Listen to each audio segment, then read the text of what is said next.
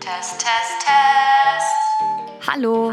Es ist schon wieder 17 Uhr und Zeit für FOMO. Was habe ich heute verpasst? Heute ist Montag, der 12. Dezember 2022. Mein Name ist Dana Sarin. Ich habe für euch wieder geschaut, worüber alle online so sprechen und heute diese Themen dabei. Tschüss Waffen, Tschüss Tiger, ein mysteriöser Todesfall und das Konzert, auf das man auch mit Ticket nicht reingekommen ist. Nach dem Wochenende staut sich ja immer einiges an. Hier ist wieder der ultimativ schnelle Timeline-Recap. Erstens. Bundesinnenministerin Nancy Faeser will das Waffenrecht in Deutschland weiter verschärfen. Die Ankündigung kommt als Reaktion auf die Reichsbürger-Razzia letzte Woche. In Zusammenhang mit der Szene ist es ja schon ein großes Problem, dass viele von ihnen gewaltbereit und eben auch bewaffnet sind. Laut Faeser ist schon über 1000 Reichsbürgern das Waffenrecht entzogen worden. Naja, just 20.000 to go. Zweitens. No celebrity is above the law. Vielleicht habt ihr schon von der Klage gegen den ehemaligen Backstreet Boy Nick Carter gehört, wegen sexualisierter Gewalt bei einer Tour 2001. Hier hört man Shay Ruth auf der Pressekonferenz letzte Woche. Dort hat sie eben Anschuldigungen gegen Carter öffentlich gemacht.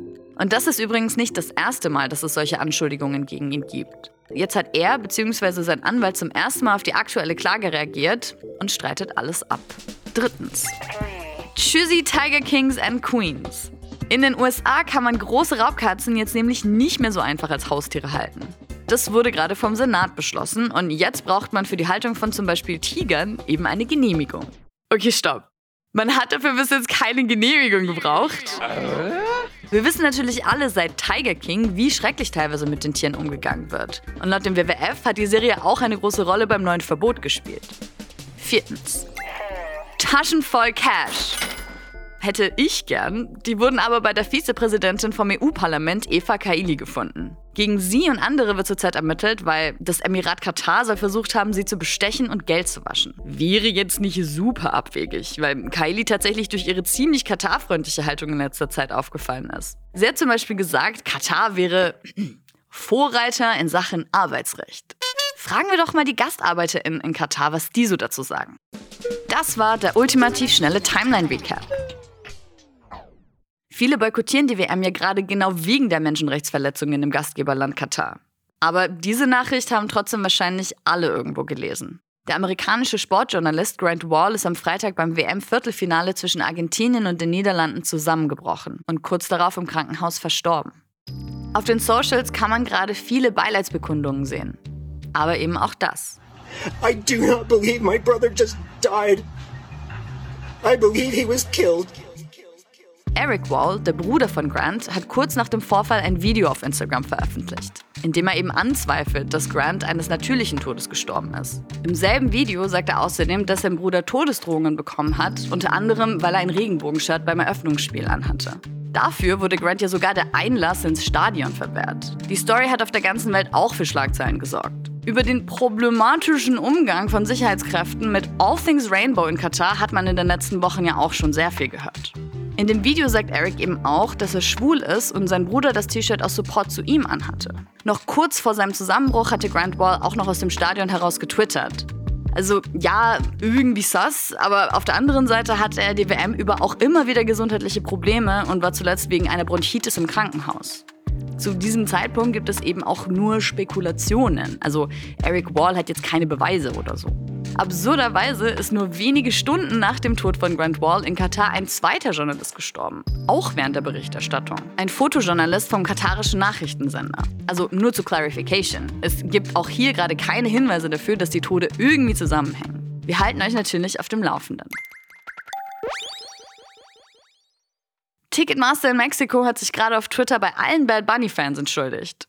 Beim Konzert in Mexico City hat es nämlich so viele gefakte Tickets gegeben wie wohl noch nie und das hat für ziemliches Chaos gesorgt. Aber von vorn. Most Streamed Artist of the Year Bad Bunny hat ja gerade seine World's Hottest Tour mit zwei Konzerten in Mexico City beendet. Und dafür haben sich viele bei Ticketmaster ein Ticket geholt. Das ist ja so mit der größte Anbieter für Konzertkarten auf der Welt. Aber für die vorletzte Show von Bad Bunny waren eben auch extrem viele Kopien von den Tickets im Umlauf. Das heißt, es wurden viel mehr Karten verkauft, als Leute ins Stadion passen. Und das sind schon so mehr als 85.000 Leute. Man kann sich vorstellen, dass es beim Einlass dann super viel Verwirrung gegeben hat. Es hat sich an den Eingängen gestaut. Leute sind teilweise nicht durchgekommen, weil Tausende von Menschen vor dem Stadion waren. Und teilweise wurden dann Fans mit echten Tickets eben auch an der Tür abgewiesen, obwohl das Stadion das komplette Konzert über nicht ganz voll war. In den Socials hat es verständlicherweise super viele Posts von frustrierten Fans gegeben und Aufrufe, Ticketmaster zu verklagen. Es scheint nämlich so, dass es nicht das erste Mal war, dass es in Mexiko Probleme mit der Plattform und solchen geklonten Tickets gegeben hat.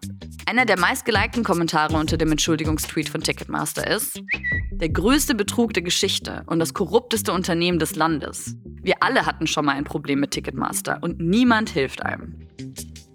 In letzter Zeit muss sich Ticketmaster ja irgendwie ständig bei Fans entschuldigen. Gerade ja auch erst bei den Swifties, weil die wegen technischen Problemen gar nicht erst auf Tickets für die Taylor Swift Tour zugreifen konnten. Und wenn man jetzt so durch die Kommentare unter der letzten Entschuldigung scrollt, scheinen die meisten Bad Bunny Fans leider nicht damit zu rechnen, dass sie wirklich eine Rückerstattung bekommen. We hate that. Das war's für heute mit FOMO und wir hören uns morgen wieder hier auf Spotify. Ihr erreicht uns wie immer unter fomo.spotify.com. FOMO ist eine Produktion von Spotify Studios in Zusammenarbeit mit ACB Stories. Tschüss. Bye.